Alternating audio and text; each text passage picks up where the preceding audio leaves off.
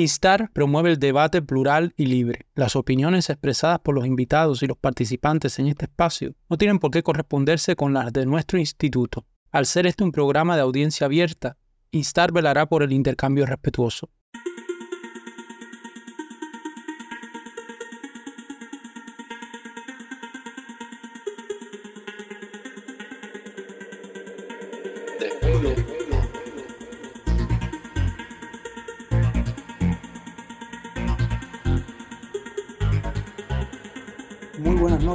Todos amigos del desvelo. Sean bienvenidos a este espacio de Instar para entender Cuba, para entender el barrio, para entender lo que habla nuestra gente. Esta noche vamos a comenzar con unas palabras de los hermanos Jorge y Martín Perdomo, Jorge y Nadir Perdomo, que nos envían desde la cárcel y vamos a estar hablando sobre los presos políticos del 11 de julio, sobre ese día que tanto cambió Cuba, que tanto nos cambió a muchos.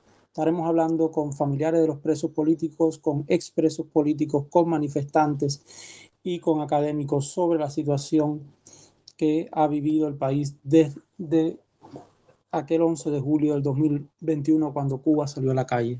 ¿Ya me grabas? Sí.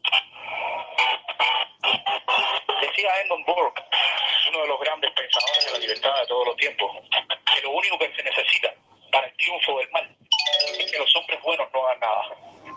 Es por esa razón que nosotros, los hermanos Perdomo, decidimos el 11 de julio del 2021 que vivir en cadenas es vivir en afrenta y oprobio y que ningún bien material o espiritual tiene valor alguno si no se conquista en libertad.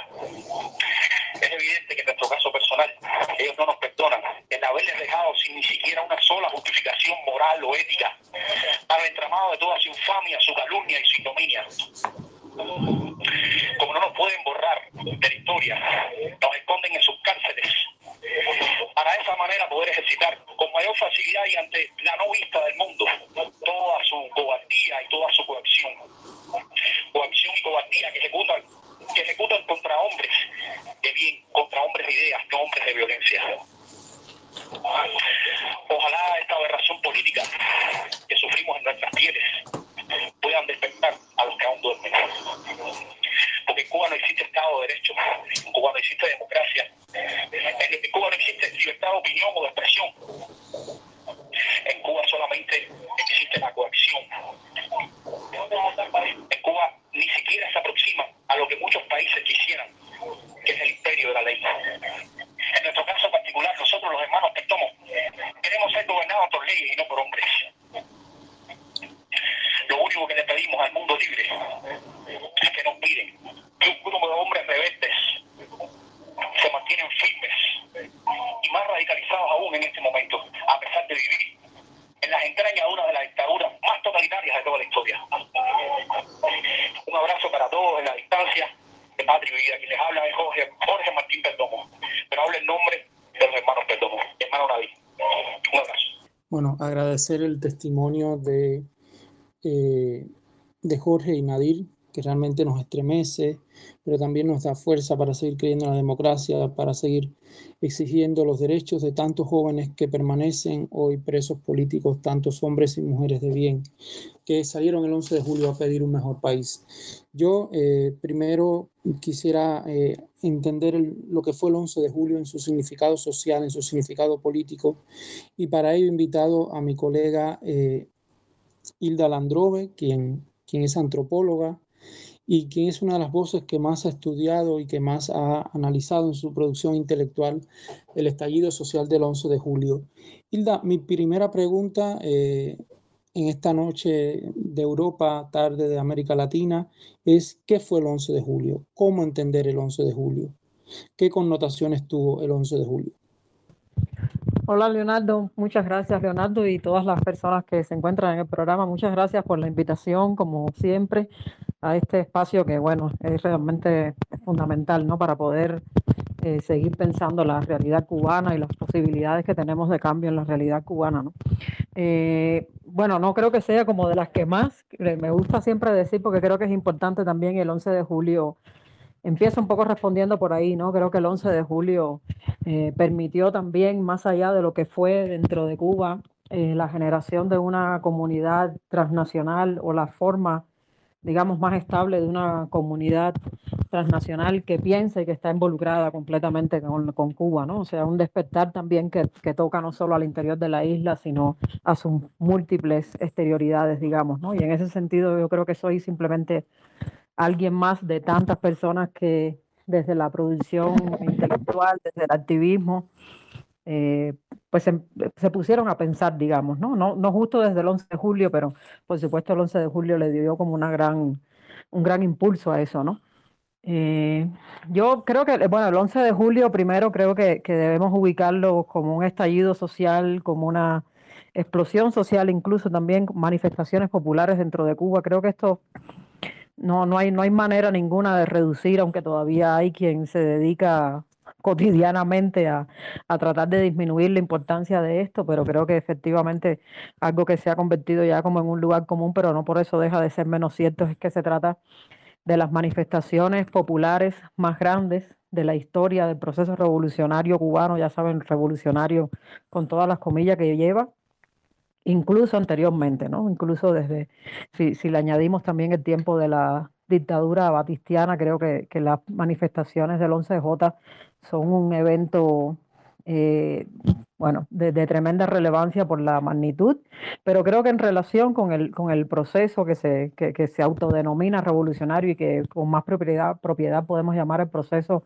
totalitario cubano que tiene ya 64 años, creo que la relevancia que tienen es que siendo la mayor manifestación popular, eh, destruyeron el mito de, de, que siempre se mantiene la, se había mantenido hasta ese momento en la propaganda oficial de que de alguna manera la población cubana pues estaba con ciertos problemitas, pero estaba mayoritariamente apoyando el, el, gobierno, al gobierno cubano, puesto que no había una manifestación visible que indicara lo contrario, ¿no? Entonces esa manifestación visible, que fueron esas manifestaciones extendidas a lo largo de todo el país, pues dijeron muy claramente que no había tal cosa como un apoyo mayoritario y hicieron visible de manera bueno, hay que estar muy ciego ahora, hay que, hay que, hay que tener mucha intención para esconderlo. Para quien quiera esconderlo, hicieron visible el descontento, el descontento popular, ¿no? Hicieron visible el deseo eh, radical de cambio en una gran parte de la población cubana. Creo que es importante siempre destacar dos cosas que vale la pena destacar también un poco de cara a toda la, la propaganda y todas las narrativas que se empezaron a construir desde el primer momento que, que ocurrieron en las manifestaciones del 11 de julio y los días eh, siguientes, que es que quienes se manifestaron allí son personas, o sea, esto que, en, sociología decimos así en singular el sujeto popular, pero que por supuesto no es un singular, sino justamente una pluralidad muy grande de personas que pertenecen sobre todo a sectores que han sido yo creo que abandonados por el proyecto de ese Estado que se pretendía paternalista y que en la práctica en los últimos años ha desatendido completamente a la población eh, más pobre, personas que son de barrios eh, que viven en situaciones de marginación, personas eh, negras o afrodescendientes. Que, que, que, les ha tocado tradicionalmente la parte más dura de las condiciones de vida en Cuba. Entonces creo que eso es, creo que eso es muy importante porque porque habla de, un carácter popular de esas manifestaciones. Eso creo que es totalmente relevante. ¿no? Eh, por otra parte, son manifestaciones que se extendieron por todo el país. O sea, aquí no estamos hablando de La Habana y, las provincias en el olvido, sino que hubo manifestaciones en todo el país. Y creo que, estas, que esta característica de la distribución geográfica y de la composición eh, mayoritariamente popular de las personas que se manifestaron hablan de la generalización de ese descontento. Entonces creo que esos son eh, dos elementos que vale la pena eh, subrayar y bueno, más allá de eso también hablan por supuesto de una concientización, de un proceso de reconocimiento de cuáles son las causas y cuál es la estructura que hace posible la situación de, agravamiento continuo de la vida en Cuba. O sea, aquí no se trata de una, de una, digamos, como de una reacción coyuntural, que es otra, otra de las narrativas que han intentado eh, vendernos, digamos, ¿no? Bueno, vendernos no, nos los han dado gratis, ¿no? Casi, casi por la libreta de abastecimiento. Han intentado convencernos de eso, ¿no? De que se trató de algo que fue así como una irrupción eh, coyuntural, momentánea, reactiva, incluso ante el recrudecimiento de las condiciones de vida, que por supuesto se, se, se dice que, bueno, únicamente por el bloqueo, ¿no? El gobierno cubano en su narrativa siempre se desentiende completamente de la responsabilidad que le corresponden el agravamiento de las condiciones de vida en Cuba pero obviamente no fue eso. creo que las, consignas que la gente gritaba en la calle, patria y vida, bajo la dictadura, creo que evidencian muy claramente un reconocimiento de cuál es la, razón estructural por ese agotamiento del, del, modelo y de la, por supuesto, la desestructuración completa de las condiciones eh, de vida en la vida cotidiana eh, de Cuba. ¿no? Creo que ese es otro elemento importante que muestra que hay un reconocimiento de parte de la gente en Cuba sobre cuáles son los causales estructurales de la situación en la que están viviendo. Yo diría que ese es otra, que ese es otro, que ese es otro elemento, ¿no? Y un tercer elemento que creo que, hay que, que es muy importante, que va completamente relacionado con este, es que ese reconocimiento de cuáles son las causas de la situación eh, indicaron claramente que la percepción que se tiene sobre esas causas no tiene que ver con la narrativa del gobierno cubano que culpa al bloqueo norteamericano por esas condiciones, ¿no? O sea, creo que la, que la gente apuntó muy bien a que esas condiciones eran responsabilidad del Estado cubano y, y eso creo que quedó muy claro, ¿no? Y eso, las manifestaciones mismas desmienten todas esas narrativas sobre que se trata de personas o delincuentes, que son las dos variantes, ¿no? Porque todo, el tiempo hay un intento de, de, hacer aparecer a los manifestantes como delincuentes comunes o, que es la segunda variante, como eh, mercenarios al servicio de una potencia enemiga, Estados Unidos, que es quien está realmente eh, trabajando, había estado trabajando para provocar una situación de sedición en Cuba. Entonces creo que eso es importante siempre reivindicar que se trató de manifestaciones populares con una con una conciencia de cuáles son las causas de la situación en la que se está viviendo en Cuba y se trató, bueno, simplemente de una, de una toma del espacio público que abre también la posibilidad de una forma de acción política que pasa por la ocupación del espacio público, algo que sin duda es inédito y que además abrió una etapa eh, radicalmente diferente, cualitativamente diferente en la realidad cubana, en la cual la ocupación del espacio público es una forma legítima, no ante, el, no ante los ojos del gobierno, pero sí ante los ojos de, cubanos y cubanas, una forma legítima de participación en la vida política, de exigencia de demandas y de, también de, de orientar la, acción en, en, la dirección de un cambio radical en la situación cubana. ¿no? Eso es lo que pudiera decir eh, de manera inicial y supongo que también irán saliendo como otras ideas en el transcurso del programa. Gracias, Hilda. Yo voy con una segunda y última pregunta, eh, sobre todo porque en, ciencias políticas se habla de las excepcionalidades, que no hay excepcionalidades, y el 11 de julio sin dudas marcó el fin de esa excepcionalidad que muchos eh, que académicos, que muchos intelectuales de vocación prototalitaria eh, enarbolaban para defender lo indefendible en Cuba. Pero mi pregunta va en este sentido, ¿por qué el 11 de julio marcó un cambio de época para la sociedad cubana? Algo que un, poco tú adelantabas en tu pregunta anterior, pero quiero ser en esto mucho más enfático. Creo que en relación con el tema de la excepcionalidad, un primer elemento, y, y, esto lo estoy hablando ya un poco como desde mi experiencia, vivo en México y continuamente he tenido que escuchar gente hablando de, la, su lectura de la realidad política cubana. ¿no? Y este elemento, por ejemplo, de la inexistencia de manifestaciones populares, eh, por lo menos en una medida que sean reconocibles fuera de Cuba, era siempre utilizado como un argumento que refuerza la idea de la excepcionalidad del gobierno en el sentido de que se entendía, se lee fuera de Cuba como, como una evidencia de que el descontento, si existe y si se puede reconocer en alguna medida, pues no es tanto, ¿no? No es tan grave por esta cosa de que al final la gente no se lanza a la calle, ¿no? Y yo creo que este es un elemento muy importante porque justamente lo que revela es que en esa lectura, yo diría latinoamericana, aunque por supuesto también europea, pero creo que de manera muy relevante en Latinoamérica, indica justamente eh, la idea de que hay una, un carácter excepcional de la realidad cubana, pero que no está marcada por lo que hace a la realidad cubana, en todo caso excepcional, que es el régimen totalitario, sino por la respuesta de la población frente a su gobierno, ¿no? O sea, tú puedes entender que, digamos, el, latinoamericano promedio de quien yo estoy hablando, este sujeto eh, realmente existente, pero digamos que estoy haciendo una abstracción de él un poco para referirme a esto, piensa la realidad cubana a partir de la idea de la resistencia del pueblo, de la fidelidad del pueblo al proyecto de su gobierno. E, eso, eso es lo que entiendo como esa excepcionalidad y por supuesto esta, esta cosa rara, medio entendible de que sí, tienen algunas limitaciones los, los cubanos, pero bueno, es porque están bajo el oprimidos, bajo la, la, presencia norteamericana, siempre tienen el peligro del bloqueo, eh, incluso el peligro de una invasión. Entonces, bueno, eso hace que haya que tomar determinadas medidas y que son medidas que se justifican y que, que, caen bajo esta cosa de la excepcionalidad que finalmente es una complacencia y una complicidad con el hecho de que en Cuba no haya libertades eh, básicas y se vive en un régimen eh, dictatorial. Y, y esta, esa excepcionalidad es de alguna manera como una justificación para eso, ¿no?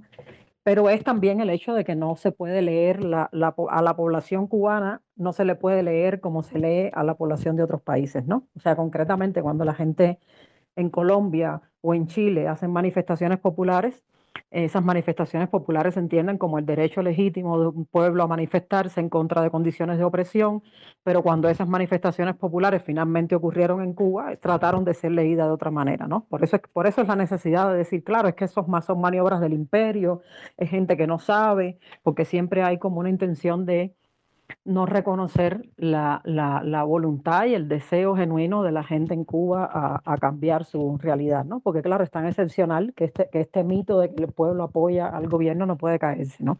Entonces creo que hay un, un golpe duro a esa, a esa lectura de la excepcionalidad cubana con las manifestaciones del 11 de julio, porque simplemente ya no, no se puede meter bajo la alfombra la realidad de que hay un descontento popular extremo que hace que la gente, incluso en un régimen totalitario que, que, inhibe la manifestación popular, bien prohibiéndola directamente o bien creando condiciones anteriores para que eso sea imposible.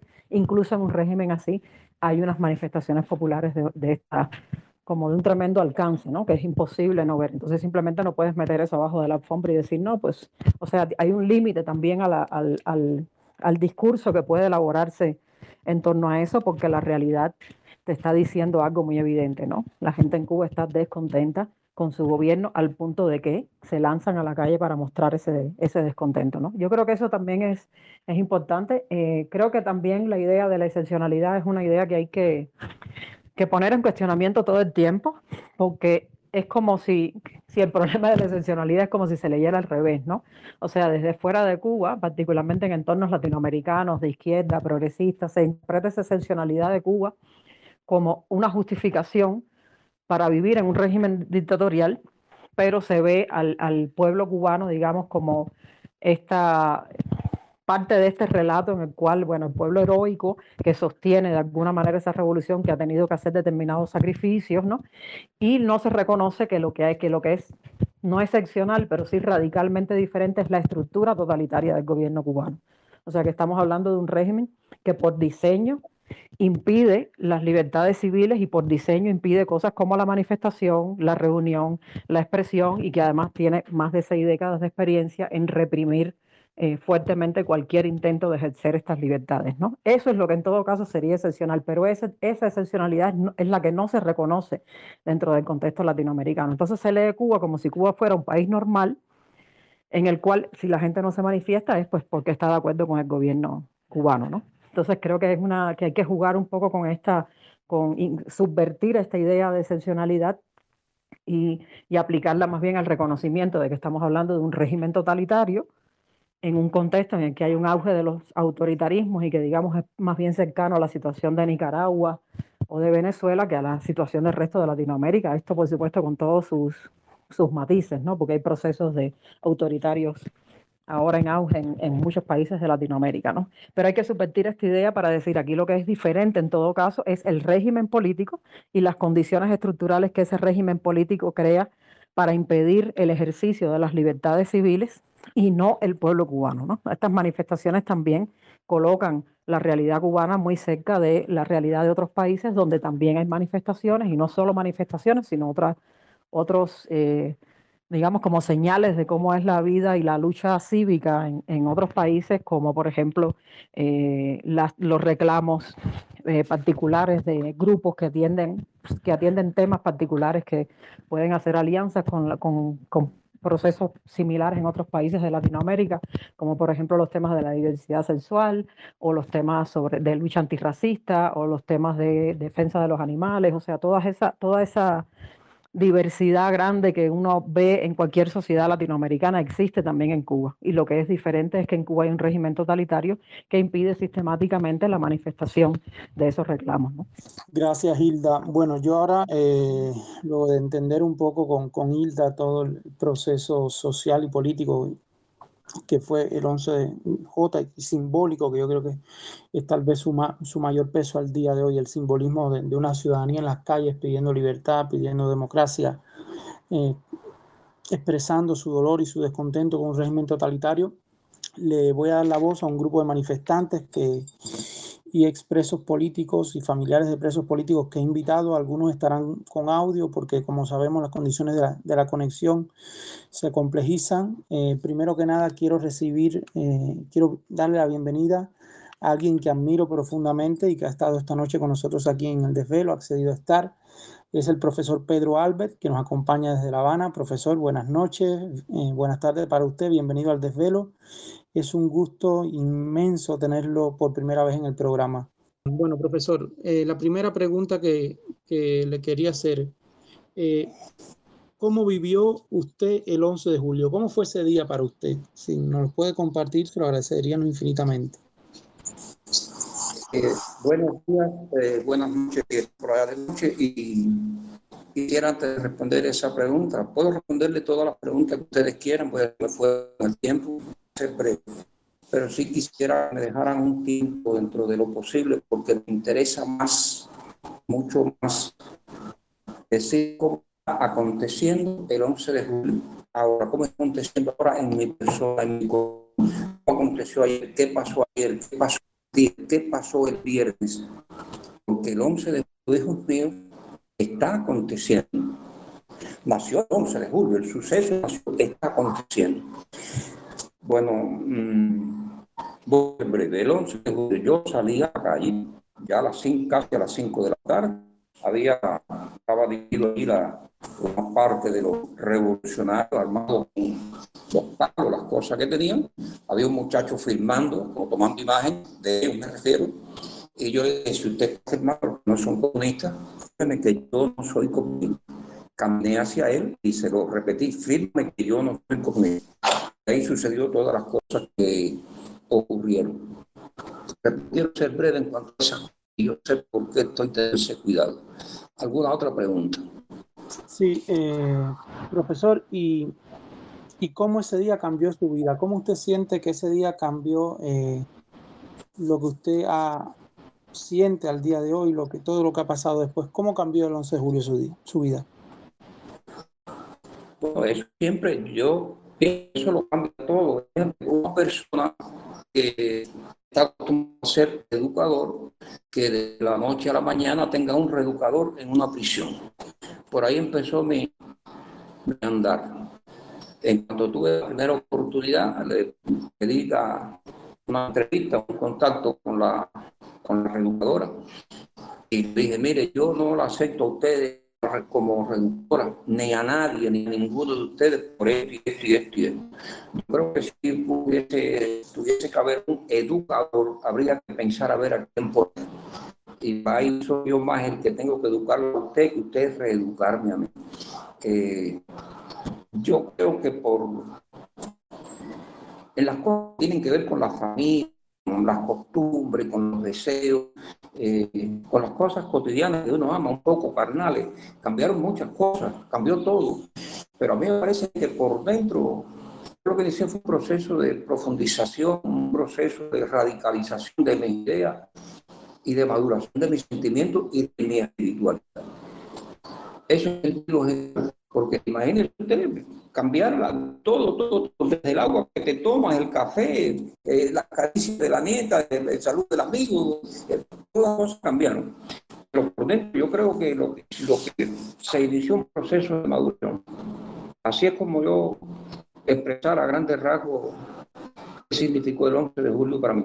Proceso de maduración que está aconteciendo en este minuto y en este segundo. Por eso quiero, quiero que reserven algún tiempecito para cosas recientes que quiero contar y que pienso que es indispensable la vida de lo que está aconteciendo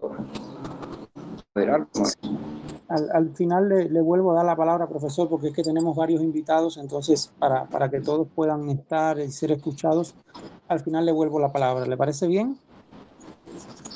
Bueno, sí, me, me da un minuto más nada más. Al final, al final, profesor, porque es que tenemos eh, otros invitados en línea y tengo miedo que les corten el internet a todos. Entonces, en, en unos minutos le vuelvo a Voy a hacer lo posible para mantenerme un tiempo más en casa, a ver si... De todos modos, si algo, si algo, como usted sabe, me deja un audio por, para evitar siempre que nos corten el internet y que se pueda escuchar el mensaje. Voy a hacer eso, bueno, voy a hacer eso. Toca. Gracias, profesor.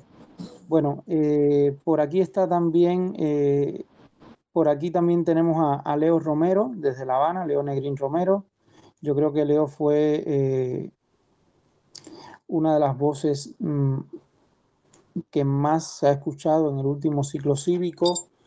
Y, yo, Leo, quiero darte la bienvenida al desvelo eh, esta noche. Y, y, a ver si puedes hablar con si la conexión es buena. Eh, Leo, ¿abres el micrófono?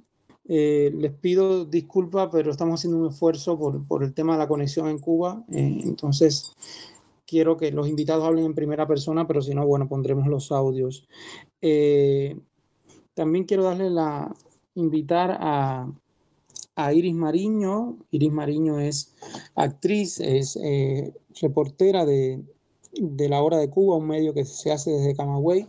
Iris fue detenida en el marco de las protestas en su ciudad natal. Iris, buenas noches, bienvenida al desvelo. Buenas noches, buenas tardes para mí, buenas noches para los que ven otro usuario. Buenas tardes para ti que estás en tu querido Camagüey. Iris, eh, mi primera pregunta es la misma que le hice a Pedro y que bueno, que también la haré a Leo y a los otros manifestantes.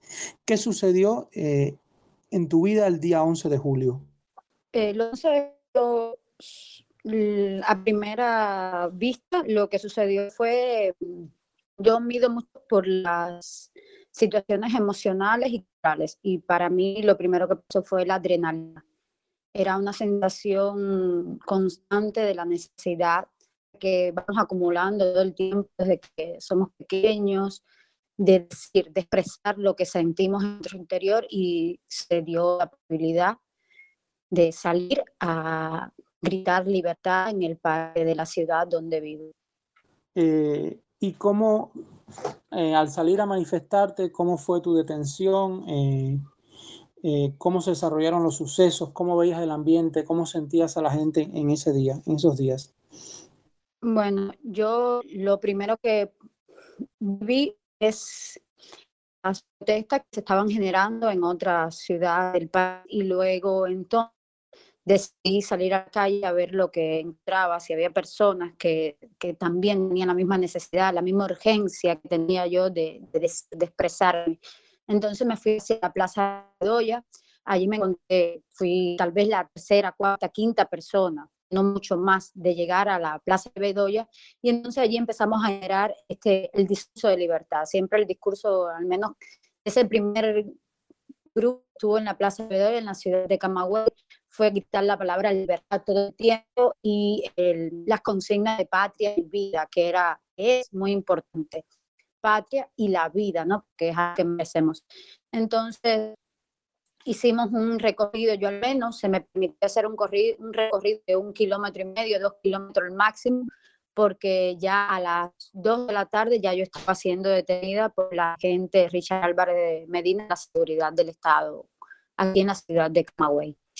Entonces, no se me permitió todo lo que yo quise expresarme, pero al menos sí pasé por puntos neurálgicos de la ciudad, por la calle Matí, que está el gobierno, el gobierno municipal de Camagüey está ahí, la asamblea, la asamblea está ahí, luego el Parque Aramonte, el centro de la ciudad de Camagüey, y de ahí me dirigí a la, calle hacia la zona de Matadero, ahí se, nos reunimos un mayor grupo de personas, pero fue donde me, aplicaron una maniobra, me tiraron al piso, me arrastraron y secuestraron, porque no es que un secuestro lo que a, mí, a mí se me ejecutó.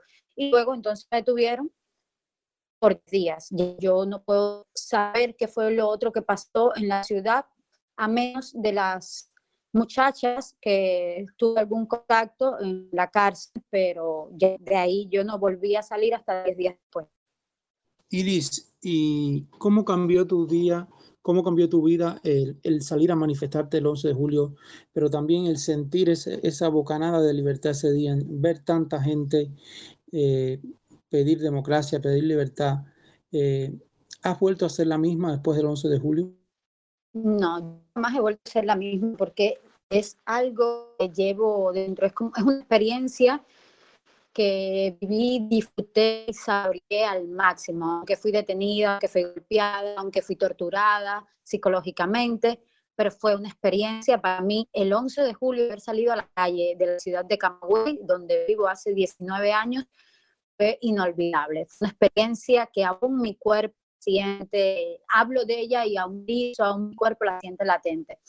Entonces, mi, mi, yo no voy a ser la misma persona y hablo con muchísimo orgullo de haber sido manifestante del 11 de julio. Y cuando alguna persona eh, X se me acerca por miedo, por temor, simplemente intento tener una charla de mis experiencias y de mi vivencia. Estamos acercándonos mañana ya en 11 de julio y mucha gente se me acerca y me dice, ten cuidado, mira, a ver, y es algo que yo tengo que pararme, respirar, entonces, explicarle a esas personas la importancia de haber salido, la importancia de que un pueblo haya salido en esta multitudinaria manifestación nacional es la primera vez, como decía la doctora, una intervenciones anteriores, es la primera vez que hay una manifestación tan grande en Cuba después de la 59. Y entonces eso es algo histórico y haber pertenecido también a ese pedazo de historia es algo significativo. Aunque sigamos construyendo nuestra vida y estamos luchando por lo que pasa en nuestra nación, en Cuba, pero haber logrado ese pico, ese pico histórico es algo trascendente. Y por supuesto, nada cambia. Y para mí lo que más me enorgullece, mucha gente me acerca, cuidado con tu hijo, yo tengo un hijo de 17 años y para mí es, los ojos con los que me miraba mi hijo no eran ojos de miedo, no eran ojos de temor, eran ojos de... Disculpa, que hay truenos y en la ciudad de Camagüey. Eh, eran ojos de valor, a verle inculcado a mi hijo que no se puede tener miedo a la hora de expresarte y de ir al máximo con lo que tú piensas es el eh, es lo más grande que uno puede, al menos como madre, como ciudadana, hacer por la historia de un país o de familia. Más allá de cambiar una nación, creo que una nación también se empieza a cambiar desde el interior de una familia, desde el interior de los valores que tú le puedes educar a tus hijos, lo que tú le puedes legar la honestidad, el valor y llevar tus acciones hasta las máximas consecuencias, y tener el miedo apresado, pisoteado, arrestado, secuestrado, pero tener el valor de decir yo voy a hacer la decisión, por supuesto, nunca irte porque otra persona fue la que te conmovió, que otra persona fue la que te inventó. Y tuve la decisión, tomé la decisión a la una de la tarde en mi casa y yo dije, yo voy a salir. Yo no sé cuántas personas van a salir, pero yo voy a salir. Bueno, incluso el padre de Castor Álvarez cuenta que él estaba en mi casa en ese momento, que cuando él me vio con mi cuerpo que ardía, yo necesitaba libertad. Él decidió salir tras de mí también el 11 de julio. Gracias, Iris, por, por tus palabras, por, por, estar hoy en este programa. Eh, Leo, vamos a intentar eh, una última vez a ver si, si tenemos la suerte de que se escuche como Iris, con la misma calidad de, Iris. Leo, ¿me escuchas? Dímelo, Leo. Mira a ver. Ahora, ahora sí te oigo Leo, ¿cómo cambió el 11 de julio tu vida? ¿Cómo viviste ese día? Leo, voy a poner el audio. bien. Vamos a poner el audio porque se escucha fatal. Bueno, vamos a escuchar un, un audio que Leo Romero Negris nos envía, donde nos cuenta cómo eh, cambió el 11 de julio su vida, eh, cómo no ha vuelto a ser el mismo desde ese día hacia, hacia el día de hoy. El 11 de julio fue para mí una experiencia que me aturdió un poco, ¿no? Porque nunca había visto tantas personas en la calle, fue un momento de mucha histeria colectiva. La experiencia que había tenido antes había sido 27 de noviembre, pero fue una manifestación, digamos, pacífica. La otra fue, bueno, la del 30 de abril, que no fue tan pacífica en el sentido de cómo terminó esa situación, pero el 11 de julio fue algo que desbordó toda mi expectativa en ese sentido, ¿no? O sea, era mucha histeria, muchas quejas por todas partes, las personas evidentemente no tenían una organización, porque en Cuba no hay esa cultura de la manifestación y por lo tanto no existe esa cuestión de organizarse para hacer programas específicas, demandas específicas. Entonces, bueno, fue un hervidero ahí de emociones y eso creo que a muchas personas le va a ser difícil borrárselo de la cabeza, ¿no? Como yo lo viví fue por la zona de, del Parque Central, de Parque, del Parque de la Fraternidad, perdón. Y ahí, bueno, lo que vi fue mucho altercado entre policías y manifestantes. Eh, imagínate tú, yo veía cómo trataban de coger a una persona y el resto de, los policías se ponían en el fondo para cuando los manifestantes fueran a acudir a ayudar a esa persona, pues bueno, los que quedaban más rezagados fueran fáciles de montar en los camiones, etcétera. Y pude ver mucha violencia. Y bueno, en general fue un día triste por eso, ¿no? Porque primero que todo sacó a la luz toda la frustración que tenemos los cubanos eh, tanto por no poder expresar nuestras demandas sin que ellos nos busquen un problema, sin que ello signifique una amenaza, y también por parte de los mismos policías que se han acostumbrado a actuar con impunidad, se han acostumbrado a eh, ejecutar las órdenes sin que por ello tengan que pensar en las consecuencias, casi siempre van a ser protegidos por el poder, ahí está el caso del el oficial que asesinó a Luis Laurencio Tejeda. En fin, que la costumbre es fuente de derecho y ellos han creído en el derecho de eh, avasallar y de impedir que las personas se manifiesten y eh, acusarlo con causas absurdas, etcétera. Y entonces eso fue lo que yo vi ese día. Un pueblo acostumbrado a, o no acostumbrado a reclamar sus derechos, con una histeria colectiva comprensible, los cuerpos represivos asustados también porque nunca se imaginaron una manifestación de ese tamaño y acostumbrados también a poder utilizar la fuerza a como les parezca sin mayores consecuencias. Evidentemente después del 11 de julio yo no pude ser la misma persona. O sea, yo no he podido ser la misma persona desde varios eventos, pero el 11 de julio evidentemente me marcó y me, me hizo ver y, y tratar de, me hizo convencerme totalmente de cómo es la naturaleza de ellos, porque pude ver por dentro mejor y pude verlos en un momento donde estaban siendo realmente ellos, porque estaban asustados y estaban siendo lo que saben hacer hasta el momento, lo que han demostrado, y es que pueden utilizar de poder, disponer del poder, porque controlan todo. No hay que explicar esto, ¿no? O sea, desde los medios hasta los órganos de justicia, etcétera. Y evidentemente lo que me hizo fue el cambio, si te lo pudiera resumir en mi concepción de la realidad cubana, el cambio que me provocó observar en presencia ahí el 11 de julio, verlo luego en las prisiones, es cómo nos han, cómo hemos permitido en general que como sociedad se nos despoje de nuestro sentimiento de identificación más básico, que es el de querer participar en la sociedad en la que vivimos.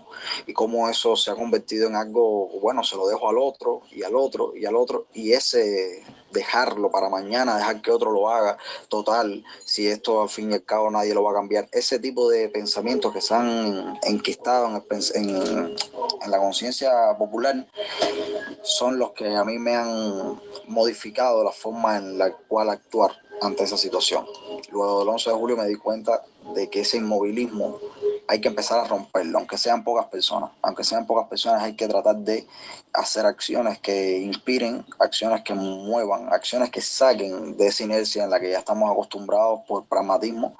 Y eso fue como me cambió. Pero fue el resultado de haber visto la impunidad del poder, de haber visto cómo eh, pueden abusar, cómo pueden utilizar la fuerza, cómo pueden utilizar el chantaje, el acoso. Y algo también me di cuenta.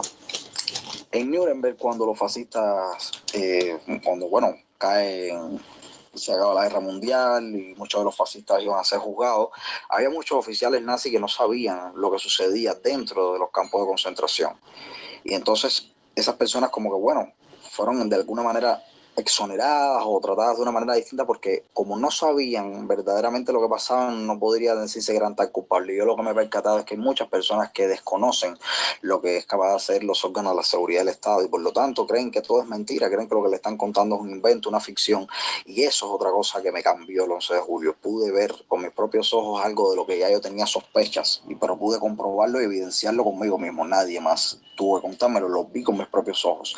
Y comprobé que hay muchas personas que luego se me acercaron y me decían, oye, mira, yo te conozco, yo te creo, pero dime la verdad, esto que te sucedió a ti fue así como tú lo estás contando, es verdad que ustedes les ponen patrulla, es verdad que a ustedes les pasa esto, es verdad que entonces ahí muchas personas dijeron, wow, yo no sabía nada de esto y ahí es donde me di cuenta dónde está el problema, en la desinformación.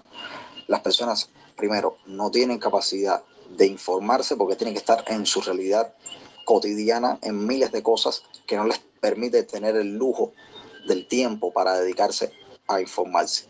Y entonces también me di cuenta de que hay personas que cuando se enteran de esto dicen, wow, ya lo sé, pero si yo ahora empiezo a hacer algo o decir algo respecto a esto que me acabo de enterar, me voy a buscar los mismos problemas que se buscó esta persona, que son los problemas de los cuales me acabo de enterar ahora mismo que por los que pasan las personas que disienten en Cuba a niveles de una mayor escala, ¿no?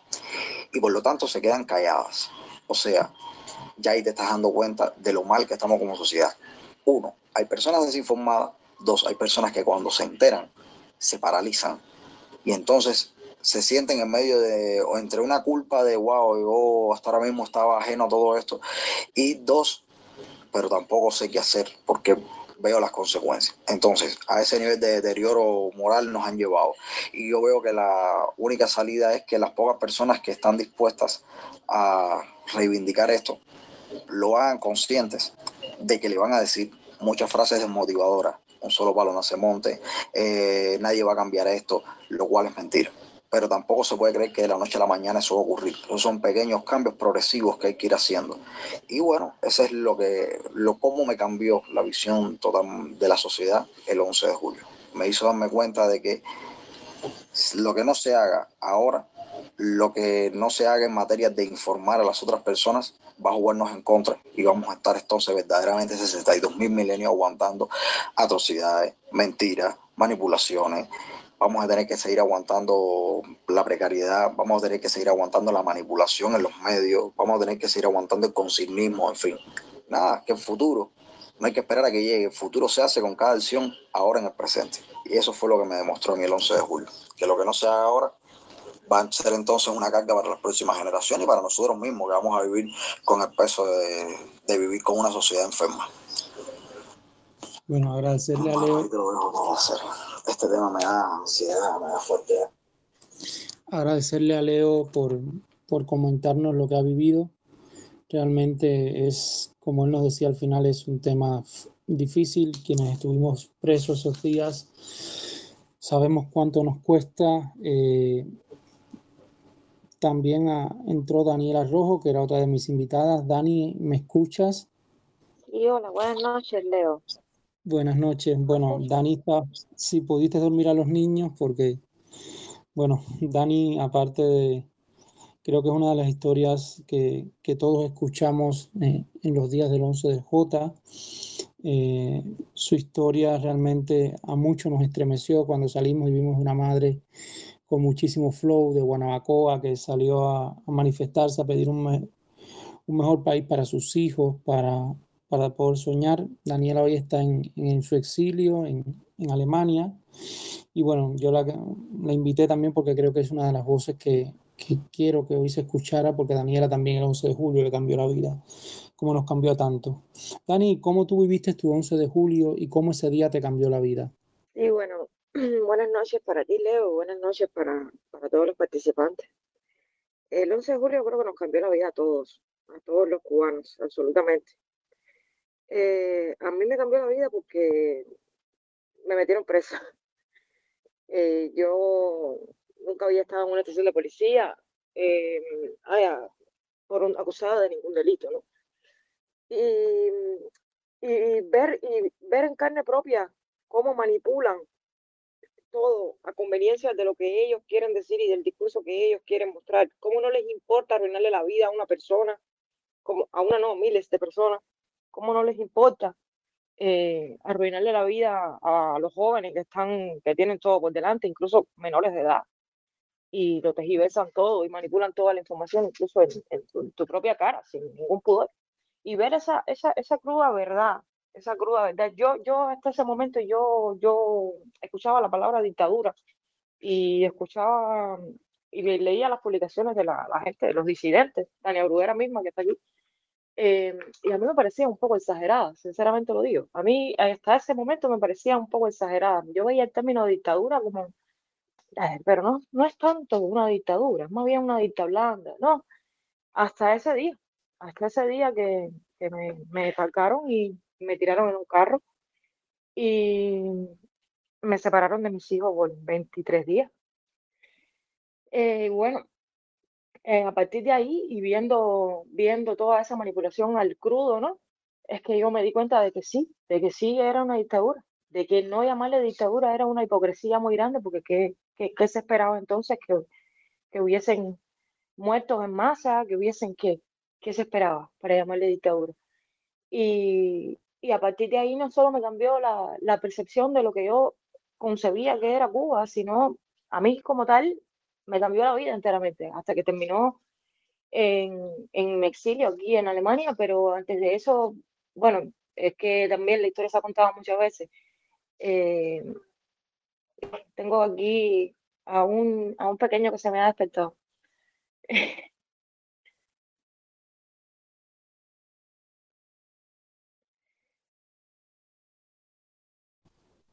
y decía que ya la historia se ha contado muchas veces, ¿no? Pero antes del, del exilio y toda la represión que, que, pasó todo ese año de entre, entre el 11 de julio de 2021 y el 14 de mayo, que fue que yo salí de Cuba, eh, toda la, la historia de, del archipiélago también. Pero bueno, eh, específicamente el 11 de julio es lo que te decía, Leo, nos cambió la vida a todos los cubanos, absolutamente a todos. Yo tengo que dejarte un momentico porque tengo acá un pequeño despierto que tengo que terminar de dormir. Sí, no pasa nada, Dani, no pasa nada. Bueno, eh, la última invitada de la noche eh, es una madre un preso político. Es una mujer a quien yo admiro profundamente, es Marta Perdomo.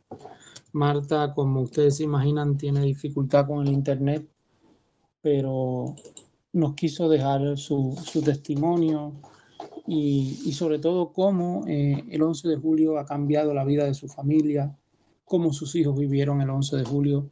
Creo que Marta es una voz para ser más que escuchada, sobre todo por la coherencia. Esa mujer que está, sale domingo tras domingo en San José con un pañuelo negro en la cabeza, que camina por su pueblo, por donde la gente la conoce, pidiendo la libertad de sus hijos. Pero Marta es también la mujer a la que muchos en el barrio le han dejado de hablar por temor. Pero ella sigue ahí, sigue ahí cada día apostando por la libertad de sus hijos. Eh, de hecho, escuchábamos un audio que nos mandó su, su hijo al principio y ahora les comparto el testimonio de Marta. Hola, buenas tardes. Soy la madre de Jorge y Nadir Martín Perdomo, los llamados hermanos de San José de las Lajas. En este momento le puedo decir cómo hemos vivido en estos dos años y, y quizás cuando una persona dice, oye, me, me, parece que eso fue ayer, no sé, cuando hay una fecha señalada, pues a mí no me parece que fue ayer. A mí mi vida eh, la he llevado tan tensa, tan tensa que el día, el día de, ayer me parece que son mil años, mil años que han pasado eh, sobreponernos a esta situación tan triste del 11 de julio, eh, que mis hijos han sido injustamente encarcelados por el simple hecho de pedir libertad, eh, ha destruido nuestras vidas, sinceramente. Pero bueno, eh, le creemos a Dios y creemos que, que, en estos dos años, este tiempo de, de Jorge y Nadir en prisión nos ha hecho más fuertes, nos ha unido más como familia y estamos confiando en Dios de que esta injusticia por algún lado salga y que paguen los que tengan que pagar. porque es increíble esta situación tan grande. Con nuestros nietos, eh, nuestros nietos están afectados eh, grandemente. Sale que la mayor eh, está viviendo la enfermedad de los nervios de mi nuera, que se ha enfermado debido a este problema. Ellos llevan una relación de 22 años y tuvieron un niño cuando Nadir se lo llevan preso, tenía el niño seis meses y ella se ha desequilibrado de los nervios grandemente. Le hemos podido dar todo el apoyo, pero hay algo que, que es muy difícil. Nadir no está y ella siempre ha dicho hasta que Nadir no entre. Hemos luchado con esto, pero es muy triste saber lo que nos han hecho. La de Jorgito quizás no tiene, empezó muy muy inocente, pero ya ella me dice, abuela, mi papá está en la prisión, está preso y pronto me tendré que sentar con ella con siete añitos y ya decirle si tu papá está preso, tu papá está preso porque quería un mundo mejor o quiere un mundo mejor para ti, para tus primitos y para todos y para nosotros. Ya tengo que sentarme para que aprenda desde ahora que que lo que abuela está haciendo, como un día como hoy, que he tenido varias entrevistas, y ella misma me dijo, abuela, tienes entrevistas por papá y tío Nadine, por eso tienes entrevistas. Así que es una niña que ahora en este momento está captando todo. Eh, Nadir, el niño de Nadir con seis meses, Samir, es increíble que no conoce a su papá. Nosotros le decimos di papá y di papá, pero ¿quién es papá? Por mucho que está cambiado porque, a ver, no sabemos qué fue lo que pasó. Ustedes saben que cuando se llega cierto tiempo en prisión, los que tienen de 8 años para abajo, eh, lo llevan a mínima. Y nadie era el que estaba elevado para ir a mínima, supuestamente. Yo no quiero mínima ni quiero nada, yo quiero la libertad y por eso es lo que estoy luchando. Pero eh, en vez de llevarse a Nadir, se han llevado Jorgito que no estaba elevado. Sí que hoy también eh, sufro la separación de, mis hijos, eh, que uno se lo llevan para mínima y el otro no. Y de hecho, nadie no ha llamado, no sabemos nada. Así que hoy es un día, en víspera de los dos años, un día muy triste para, para esta casa también. Todo puede coincidir con que Jorgito hizo un audio Mm, poniendo su posición política, actualizar su posición política, la de él y la de su hermano. Y ya después de ese audio, inmediatamente trasladaron a Ojito para mínima, sin ni siquiera haberlo elevado. Bueno, la realidad de Marta, que realmente es dolorosa, que la realidad de tantas madres, de tantos padres, de tantas esposas, de tantos esposos en Cuba, pensar en tanta gente que, pudiera estar aportando ahora mismo a un mejor país y que permanecen presos. Daniela, no sé si estás por aquí de nuevo, si ya puedes hablar. Bueno, entonces, después de escuchar todos los testimonios de los invitados del día de hoy, del profesor Pedro Albert, de, Leo, de, de, Marta, el fragmento que pudimos escuchar de Daniela, eh, el de Ibris eh, y la reflexión de Hilda, yo los invito entonces a, pedir la palabra, a reflexionar, a compartir algunas ideas, siempre desde el respeto, desde, desde la escucha del otro, sobre todo porque hoy es un día en esta víspera, ya los que estamos aquí en Europa estamos a, cuatro minutos, también por aquí hay gente que se ha manifestado, hay gente que ha tenido eh, hermanos presos, yo los animo a gente que ha estado en, en articulaciones políticas, los animo a participar hoy, a, escuchar, a escucharnos con, con respeto, con cariño, con civismo, para que también eh, dar esa palabra de ánimo a tanta gente, a esos 1.066 presos políticos que al día de hoy permanecen en las cárceles cubanas. Eh, Tania, ¿tú habías pedido la palabra? Hola Leo, sí, tenía dos preguntas. Eh, la primera pregunta era para ti. Tú mismo estuviste en las manifestaciones del 11 de julio y, de hecho, una de las fotos más icónicas de ese día, fuiste el centro de esa imagen. Eh, ¿En qué cambió tu vida ese día? Eh, y la segunda pregunta es si nos pueden actualizar sobre los condenas y los juicios. Hay un poco, a veces no se entiende bien porque se dice que ya lo que hay son 900 y tantos presos, que hay otros que han sido juzgados. Esos que han sido juzgados también están presos.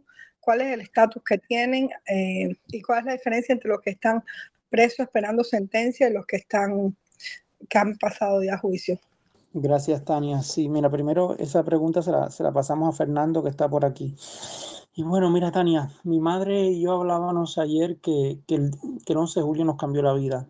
Eh, ese día yo había salido de misa, mmm, había comido arroz con pollo, nunca se me olvida, a mí me gusta mucho el arroz con pollo, con, pero no sé por qué ese día hice arroz con pollo con, y, y comí, comí con, con, perdón, almorcé con mi tía y, y de pronto salgo a revisar el internet y digo, pero mira, si la gente de San Antonio está en, en la calle.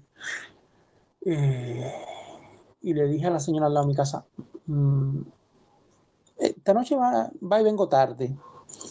Eh, y me fui. Yo siempre decía cuando salía, y más porque una Semana Santa había estado en Villa Marista y toda mi familia estaba alarmada, porque había estado pidiendo la libertad de Hanley con, con otras amigas.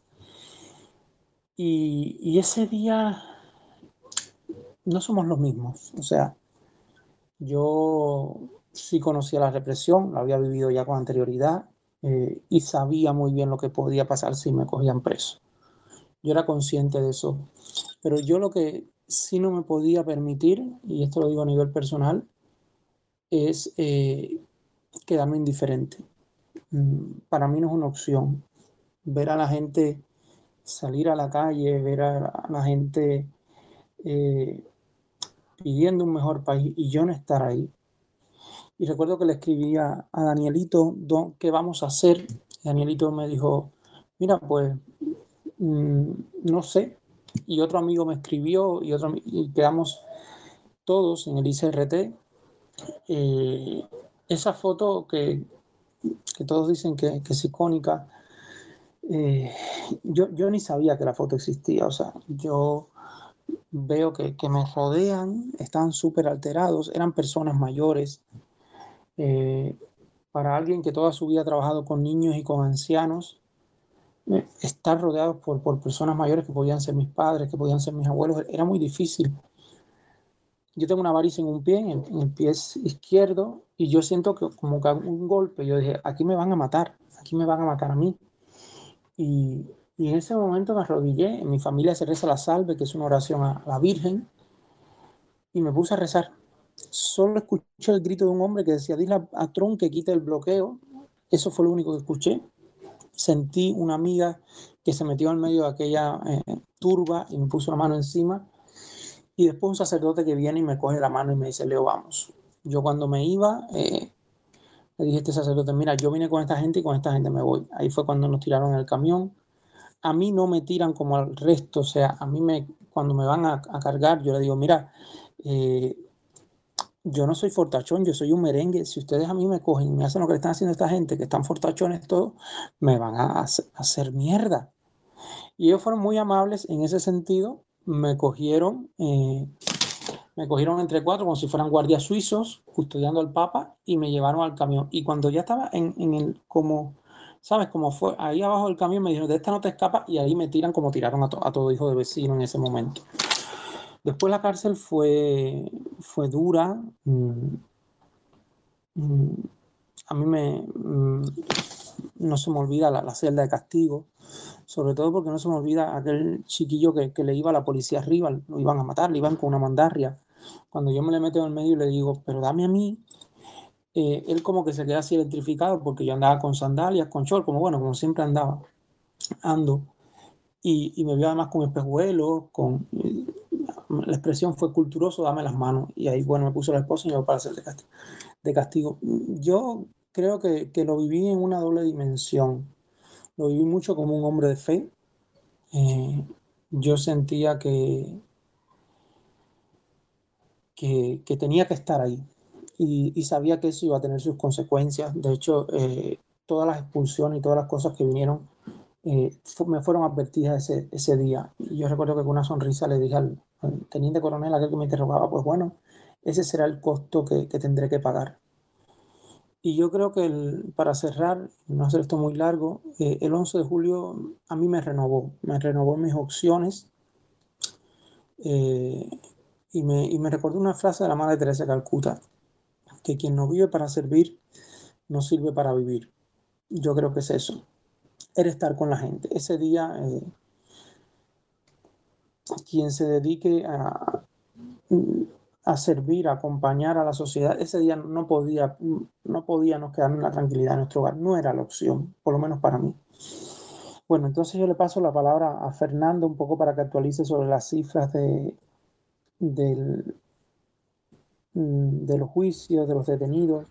Eh, a ver, respecto a la pregunta, a ver, eh, hasta donde tenemos conteo del 11 de julio como tal, nos deben quedar alrededor de, son alrededor de 700, 700, 600 largos, 700 o pueden ser incluso más de eh, los detenidos en fase de condena. Prácticamente todos han sido ya eh, condenados. Lo que pasa es que la cifra se, se mantiene en 1000 y ahora mismo en 1047 y es un estimado porque no logramos rastrear siempre a todos. Eh, hay algunos familiares que no, no hablaron, hay algunas sentencias que no tenemos y de ahí no tenemos datos y cifras de personas y hay algunas personas que simplemente no tienen familia, no tienen nadie que hable por ellos y están guardados en un huequito ahí.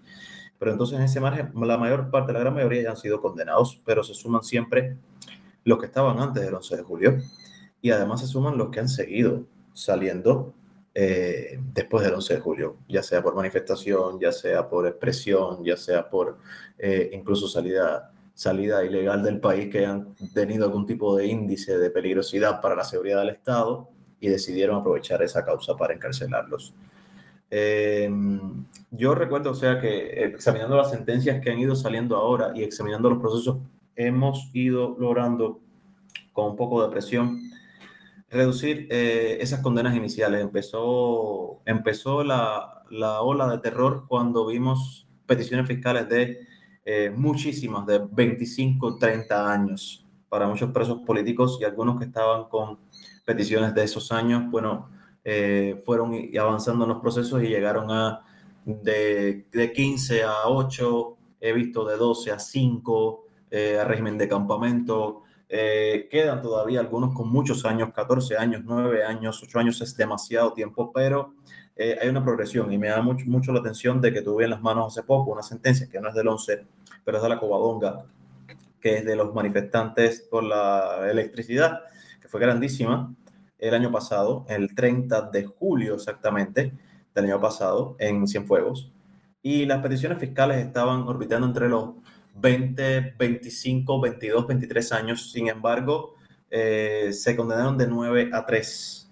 Eh, eso habla de que eh, el propio régimen está poco a poco tratando de bajar la temperatura de lo que ellos mismos inventaron y el mismo terror que crearon. Hay mucha presión, necesitan salir y una de las vías es que el juego que estamos viendo es que mientras más herramientas ponemos legales sobre la mesa, mientras más presionamos eh, internacionalmente, mientras más seguimos controlando el relato de que son manifestantes eh, no terroristas, eh, ellos van a dejar que los jueces hagan el trabajo de empezar a bajar poco a poco. Ahora estamos en las causas de revisión, lo cual puede abrir otra oportunidad.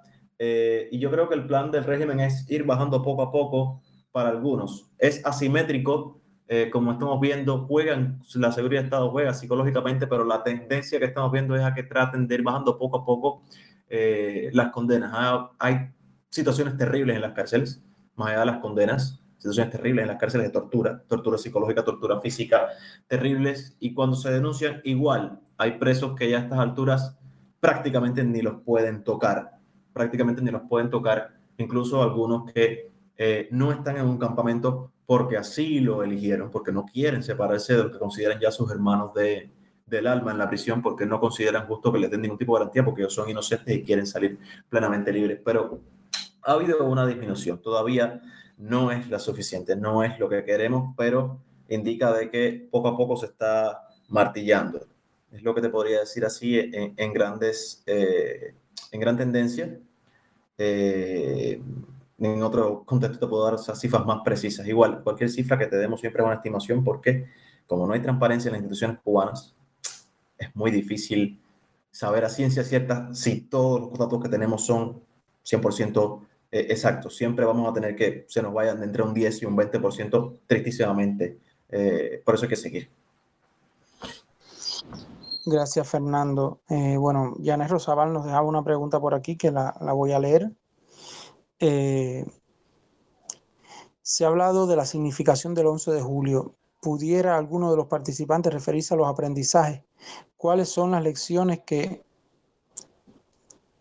cuáles son las lecciones que, le quedan a la ciudadanía cubana?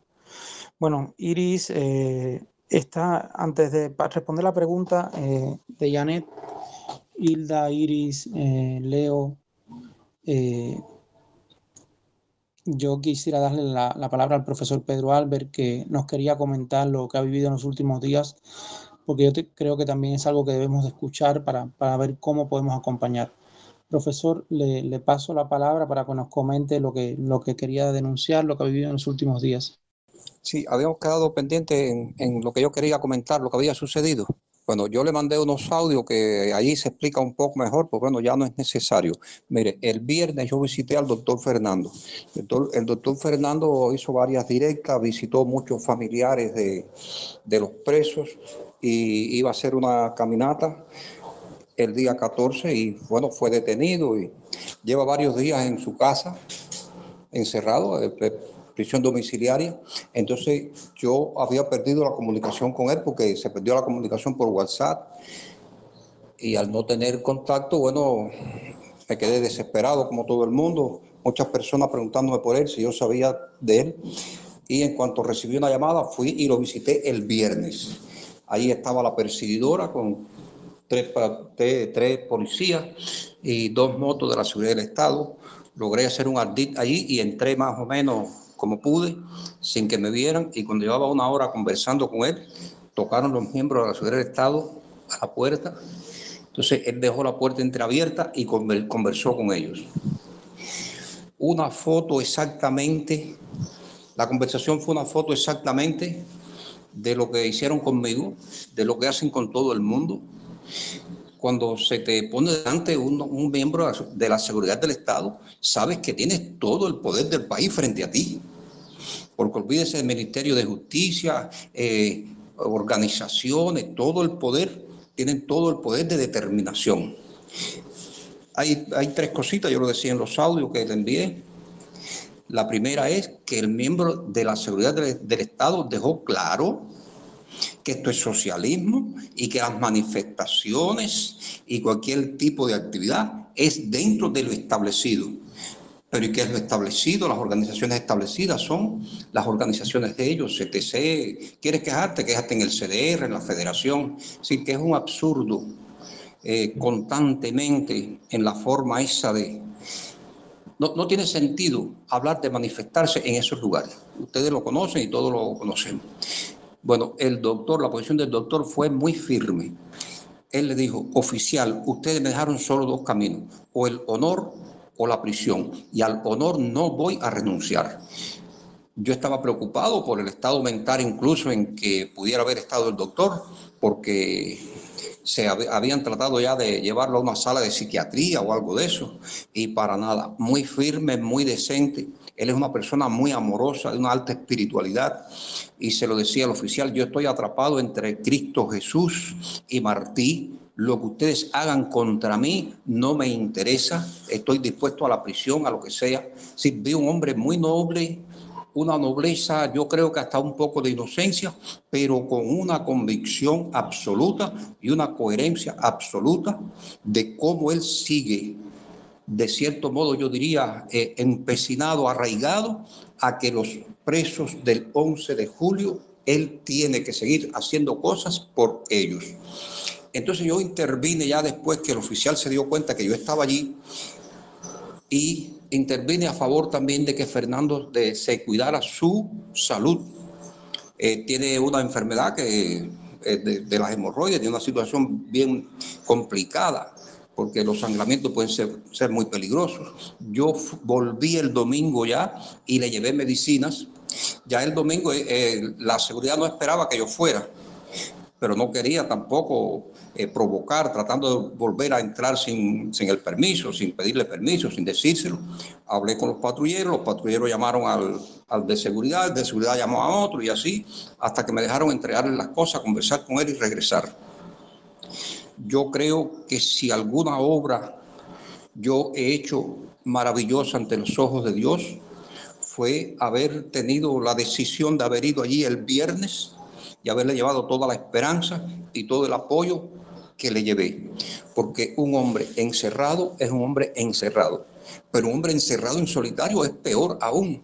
Él solamente tiene eh, conversación o tiene intercambio con alguna persona que le permite ahí hacerle algún mandado de la bodega o algo de eso sin poder salir. Pero bueno, ya después he vuelto a hablar con él, por teléfono lo he llamado eh, y, y se nota mucho más recuperado y muy, muy animado, muy animado y muy contento con los alimentos, con la medicina, con todo. Yo, yo quisiera manera de concluir, porque repito, tengo muy poco, muy pocos minuticos. El 11 de julio tenemos que tener conciencia de que no ha terminado. Es un suceso que nació el 11 de julio está aconteciendo, va a seguir aconteciendo. El viernes en la casa de Fernando estaba aconteciendo. Allí yo fui maltratado otra vez, amenazado de que iba a volver a prisión. Incluso el oficial me dijo, ya, usted se va conmigo, usted está en prisión ya, su causa está revocada. Y le dije, Fernando, déjeme pasar al baño a orinar y deme un vaso de agua que quizás sea el último que me tome. Es decir, que estaba aconteciendo ahí, el viernes estaba aconteciendo el 11 de julio. Fernando, una víctima absoluta. Gracias a Dios que yo, yo diría que Dios me puso ahí para poderlo acompañar. Y entonces también esa ferocidad sobre mí, esa agresividad, decir, que el 11 de julio sigue aconteciendo. Hay que seguir muy de cerca, eh, primero analizar mucho cómo han sucedido todas las cosas, que ustedes lo están haciendo muy bien, estamos muy agradecidos por todo lo que ustedes hacen, pero hay que seguir, hay que seguir muy, muy de cerca cómo está maniobrando la seguridad del Estado. Yo diría que de cierto modo yo soy un termómetro o una sonda, porque yo sigo intercambiando y yo sigo haciendo cosas. Cada minuto que yo hago, los tengo encima de mí. Y se lo dije, todo lo que conversemos, lo voy a decir, lo voy a publicar, apegado absolutamente a la verdad. Por ahí andan las cosas, no sé si quieren preguntarme algo específico ya, recordando que tengo muy poco tiempo. Bueno, Pedro, eh, empiezo con usted con la pregunta que nos hacía Yanero Zaval. Eh, ¿Cómo qué, qué aprendizajes le queda a usted del 11 de julio? Repítame, Leo, la pregunta. Pudiera, eh, pudiera referirse a los aprendizajes, a cuáles fueron las lecciones ciudadanas que le dejó usted el 11 de julio.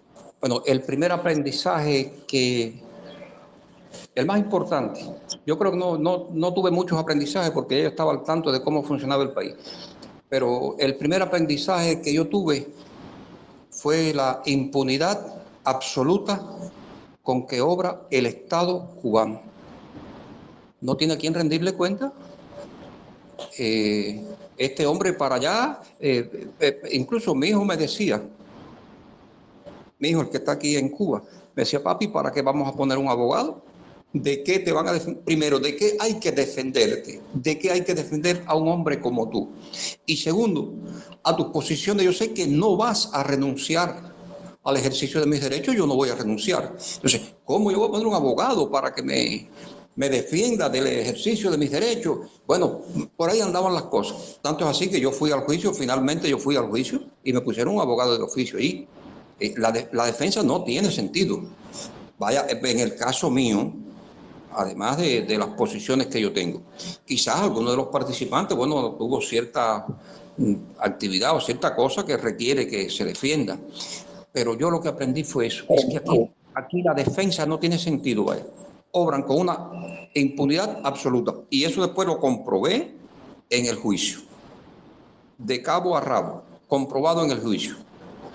Eh, se inventaron unas cuantas cosas ahí, casi todas mentiras, y por tanto y por tanto, tantos años para este, tanto para el otro y tanto para el otro. Yo lo primero que aprendí del 11 de julio es la impunidad con que se ejerce el uso de la fuerza para evitar cualquier tipo de manifestación. Esa fue mi, mi primera y más gran enseñanza. ¿Algo más? ¿Puedo preguntar? Eh, sí, Liana, claro. Profe, ¿el doctor vive solo? Hasta no, no pudimos conversar mucho, mucho, mucho. Recuerden que ese fue nuestro primer encuentro presencial. Sí, el doctor vive solo. Parece, todo parece indicar que su familia emigró, la esposa, el hijo, o el hijo y la mamá de la esposa, o algo así. Él ahí está solo, ¿Han encerrado. en la posibilidad de hacer un acuartelamiento en casa del profesor Albert, del, profe- del doctor eh, Fernando? Que si está, ¿cómo? Que si han pensado la idea de hacer un acuartelamiento, como hicimos nosotros en San Isidro, sin huelga de hambre, claro. Bueno, yo, el ambiente que yo percibí allí y por las cosas que conversé tanto con el doctor como con los miembros de la ciudad que están ahí, a mí me parece que lo más recomendable es abogar por una tranquilidad, abogar por una forma de que el doctor se acabe de recuperar. Cuando hay situaciones de salud por el medio, hay que ser muy cuidadoso. Incluso, Iliana, le voy a ser franco, eh, algunas cosas que yo tenía pensado hacer, eh, las pospuse o de algún modo las estoy reestructurando. Incluso el escrito que yo pensaba sacar hoy y que quería valerme de ti, por cierto, lo estoy arreglando con los nuevos acontecimientos. Eso. Yo creo que lo mejor fuera dejar que el doctor se pause lo más posible eh, y se recupere, que recupere ante todo su salud.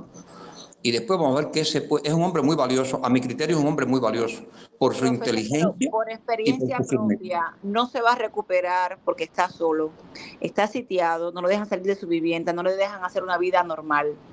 Entonces, eh, lo que ese hombre necesita ahora mismo es que la gente pueda llegar hasta allí, hasta su casa y darle apoyo. Te lo digo por propia experiencia.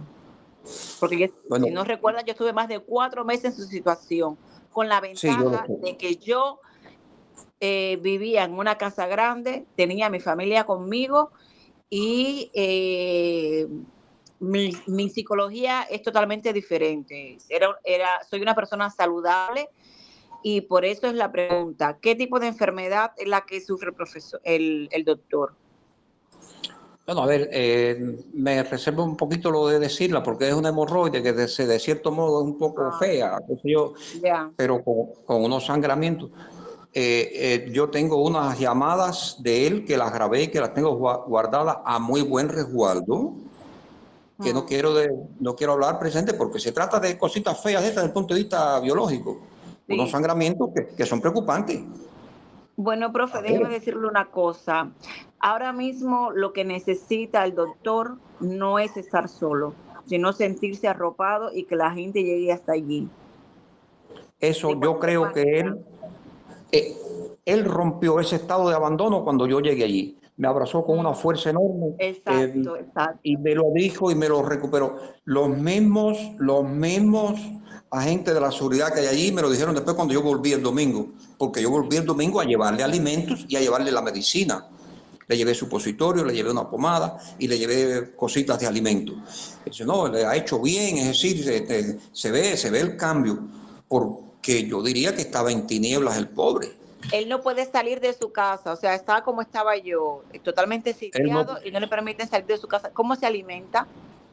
Él no puede salir de su casa. Eh, el oficial Denny o Dani, que creo que le dicen que estuvo ayer en mi, estuvo ayer aquí en mi casa para advertirme sobre qué yo pensaba hacer el día 11. Es decir, ustedes conocen cómo funciona eso y tú mm, Sí. más que bien. No, yo no, a mí ellos no iban a mi casa, yo anulé todo Pero eso. Yo no hablo con, yo no hablaba pero- con ellos, entonces pues Pero sí, de- desde, el- desde el punto de vista que, que mantiene un control exacto sobre uno. Ellos en eso no, no fallan. Fallan otras cosas, pero el control de ellos sobre uno no falla. Entonces, eh, dice que él lo acompañó un día a la bodega o a, no sé, a- algo así, me dijo. No sé si era verdad. Con el, con el doctor no hablé de eso. Como dando A ver, entender que se está dando cierta atención. ahora mismo la, la situación del doctor es eh, trau- totalmente traumatizante. Si yo, que estaba acompañada de mi familia, que vivía en una casa eh, grande. Eh, tenía ataques de ansiedad, o sea, yo si no salía de mi casa todos los días era porque todo el mundo me aconsejaba y me decía que no saliera porque me iban a llevar al calabozo y, es, mejor que, esté, que estuviera en mi casa comiendo bien y estando bien que todos los días en un calabozo. El profesor va a tener ataques de ansiedad increíbles. Entonces lo que necesita es sentirse acompañado, no solo. sentirse apoyado. apoyado y acompañado. Porque no es fácil estar, es como, es, como estar en un calabozo las 24 horas del día y además él solo en su casa, sin poder, sin poder salir a, a, buscar su comida, a buscar lo, la misma historia vivió Carolina Herrera que digo Carolina Barrero, en que Carolina Barrero estaba sola en su casa. Bueno, yo Entonces, Liliana, eh, Liliana Pedro, vamos a avanzar un poco porque nos quedan solo unos 40 minutos y quisiera que, hablaran los demás participantes y los escuchas que tengan otras preguntas. Eh, sí, perfecto, perfecto. Eh, Hilda, eh, Leo, no sé cómo estará la calidad de tu audio ahora mismo. Eh, ¿cómo, ¿Qué aprendizajes le quedan de, del 11 de julio? Sí, yo te escucho. Pensé que iba, iba a hablar alguien más, ah, pero bueno. Perfecto. Eh, bueno, eh, la verdad yo creo que un aprendizaje y yo no me quiero tampoco aventurar a, a hablar por, por, quien puede tener un aprendizaje más directo, que creo que son los más importantes. Creo que los que hemos escuchado acá eh, el valor que tiene es también escuchar las voces de los participantes directos, porque esas voces no pueden ser sustituidas por nada, ¿no? Ni por, ni por ningún análisis que pretenda dar cuenta de lo que, de lo que sucedió y, coincido completamente con el profesor Abel, que sigue sucediendo, ¿no? Hay como un evento fundador, pero el 11J sigue ocurriendo y sigue ocurriendo, yo creo que tanto de parte de la, si consideramos la represión, que continúa siendo la realidad cotidiana en la vida cubana, eh, pero creo que continúa eh, siendo también en el hecho de que las manifestaciones no cesan, ¿no? Yo creo que en ese sentido la realidad nos está diciendo que una lección del 11J es que la calle y el espacio público son espacios que tienen, es un espacio que tiene que ser también disputado y que tiene que ser también conquistado como todos los demás espacios, ¿no? Eh, o sea, como una que tiene que ser reclamado como derecho, ¿no?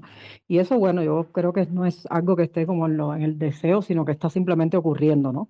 Por eso es que la represión también aumente, por eso es que se toman el trabajo de ir a la casa de la gente y decirle no salgas, no digas nada mañana, porque saben perfectamente que lo que dio lugar al 11J sigue estando vigente como lo estaba en julio hace dos años, ¿no? Entonces creo que que también la lectura de la represión es desgraciadamente un indicador del reconocimiento que el poder tiene sobre, sobre el mantenimiento de las condiciones que dieron lugar al 11J. ¿no? Eh, creo que otro aprendizaje que es muy, muy general, pero la verdad lo pensaba mucho ahora cuando, cuando los escuchaba también, es que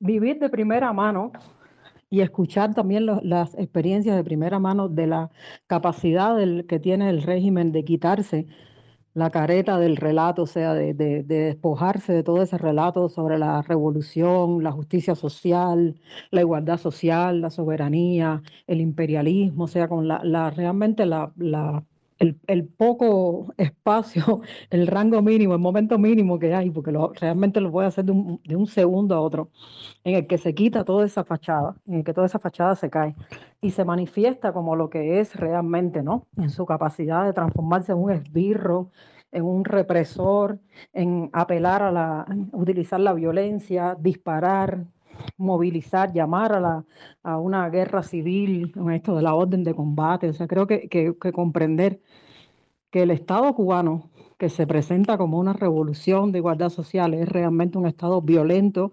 totalitario, represivo, que no tiene límites en esa, en esa represión. Yo creo que ese es un aprendizaje fundamental que tiene que conducir a, darse cuenta que la lucha tiene que darse en términos ya de frontalidad, ¿no? O sea, que las negociaciones que, se, que, pasen por pedirle al Estado cubano que haga determinadas eh, determinados cambios, eh, negociar en, plan, en un plan que, que, no reconozca esa actitud permanente y esa naturaleza del, del régimen, eh, realmente lo que termina haciendo es contribuyendo a que la represión pueda seguirse generalizando, mientras por el otro lado se siguen promoviendo discursos de lo que venga, lo que venga en caso en el momento de diálogo, de reconciliación, de transformación, democratización.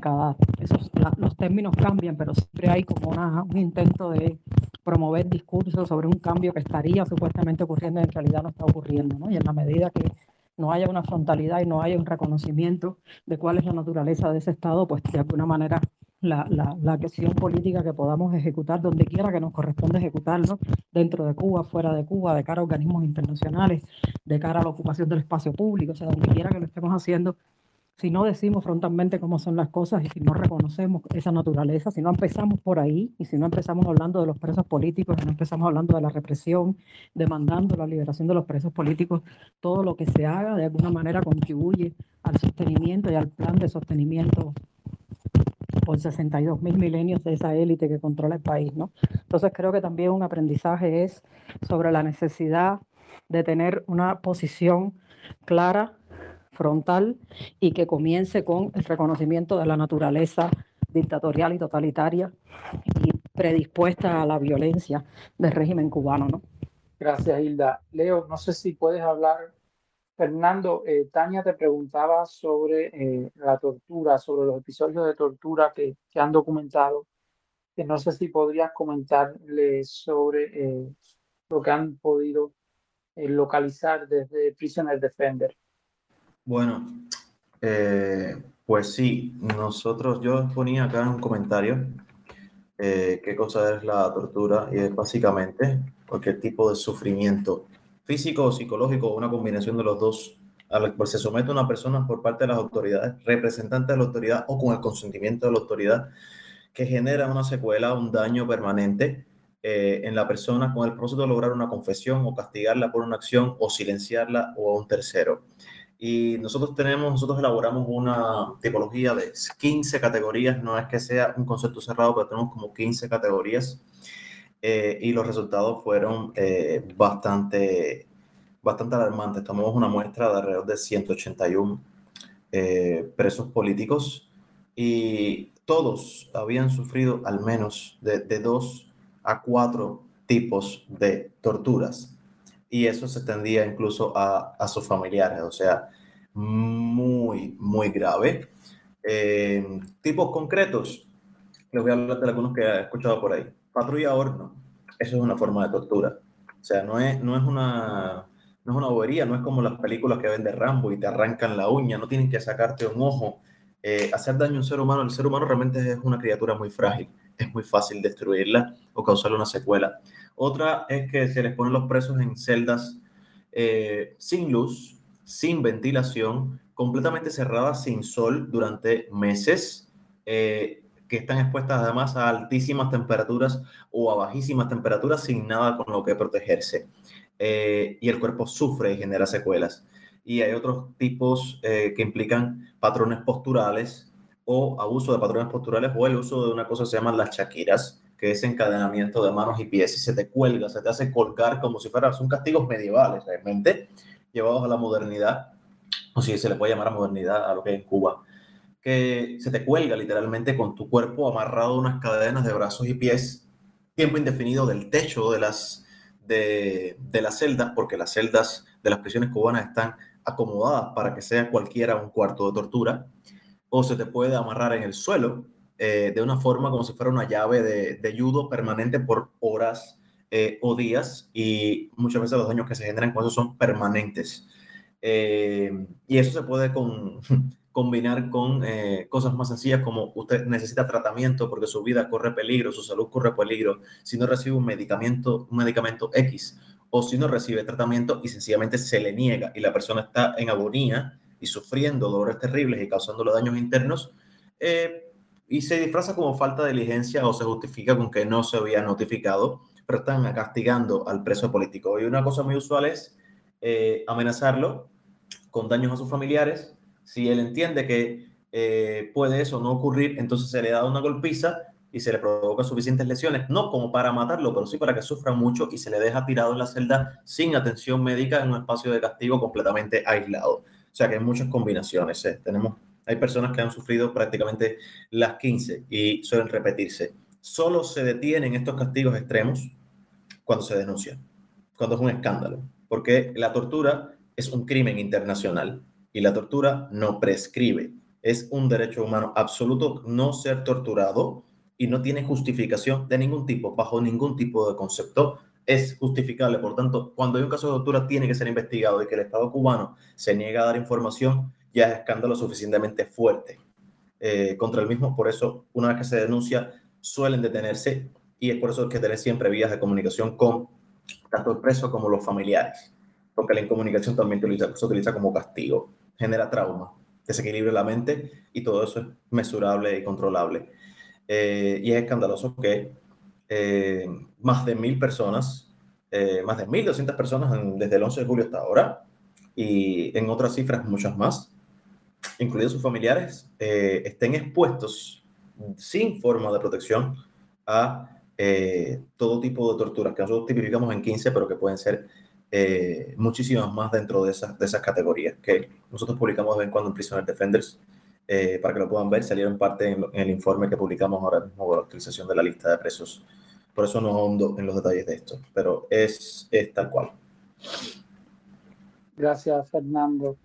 Eh, Eric, ¿tú habías pedido la palabra? Gracias, Leo. Eh, bueno, nada, saludarlo a todos y bueno, de lo que había escuchado desde el inicio del, del espacio, reflexionar un poco también de lo que fue para una persona que, que vivía eh, cuando el 11J fuera de Cuba, eh, cómo fue recibir aquella noticia. Yo eh, lo explico muchas veces como, como un suceso que, que, siempre sabes qué estabas haciendo cuando fue el 11J del 2021 en tu vida. Uh, otro suceso similar que a mí me marcó mucho fue cuando los atentados estos del, del 11 de septiembre en las Torres Gemelas, y, y, con varias personas que he conversado le pasa igual, ¿no? O sea, fue un suceso, un momento que al ver las imágenes, eh, aquellas tan impresionantes, eh, vaya, uno, uno se queda grabado ese momento en la memoria. En mi caso estaba eh, aquí en Miami, cerca de Miami Beach, cuando unas amistades me empiezan a pasar los videos.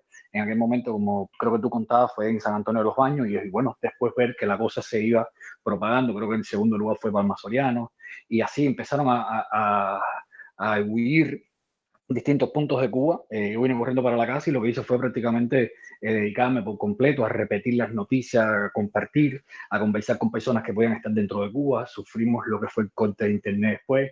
Y bueno, un punto eh, importantísimo, eh, por lo menos desde mi perspectiva también, y muchas personas con las que he conversado, fue ver, constatar vividamente los niveles de represión tan grandes y tan fuertes de los cuales eran capaces de llegar a cometer eh, las autoridades en Cuba, en este caso, quienes detentan el poder, ¿no? La misma policía, eh, que fueron capaces incluso de desplegar eh, a estos militares contra la ciudadanía indefensa, a, a, paliarlos, a realmente dejarlos muchas veces hasta inconscientes algunas personas.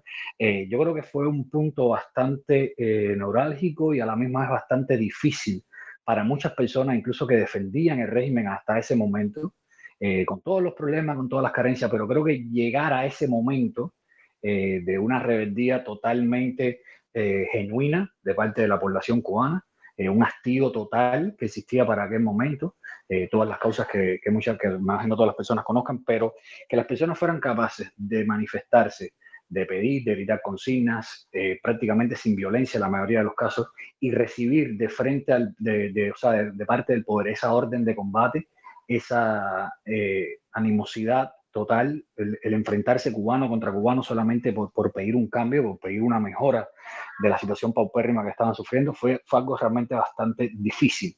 Y ahí concuerdo un poco con lo que escuché al profesor Albert decir al principio. Eh, también fue un momento un poco, en mi caso lo, lo fue también, de radicalización, porque fue un momento en donde tú dices, bueno, a qué es realmente lo que nos estamos enfrentando. Son también eh, cubanos que eh, tenemos la capacidad en algún momento de entendernos, son personas que están dispuestas a pasar por encima de todo solamente por, por prevalecer en el poder, por permanecerse eh, siendo esa, esa cúpula, esa casta que, que esencialmente gobierna el país a fuerza y por la fuerza. y nada, yo creo que cambió realmente mucho la dinámica, demostró eh, que es algo que siempre nosotros decíamos, los cubanos tienen miedo, los cubanos no se manifiestan, hasta qué punto hay tantas personas que realmente están en contra del gobierno. Yo creo que el 11J fue un gran medidor, eh, fue un antes y un después, porque fueron las protestas más grandes que se recuerdan en la historia reciente cubana. Y la última reflexión que yo quisiera hacer eh, a día de hoy, que creo que le ha comentado en otros spaces, es cómo nosotros como sociedad, tanto los que, estamos, los que están dentro como los que estamos fuera, estamos preparados eh, para otro 11J o para otro levantamiento masivo eh, dentro de Cuba.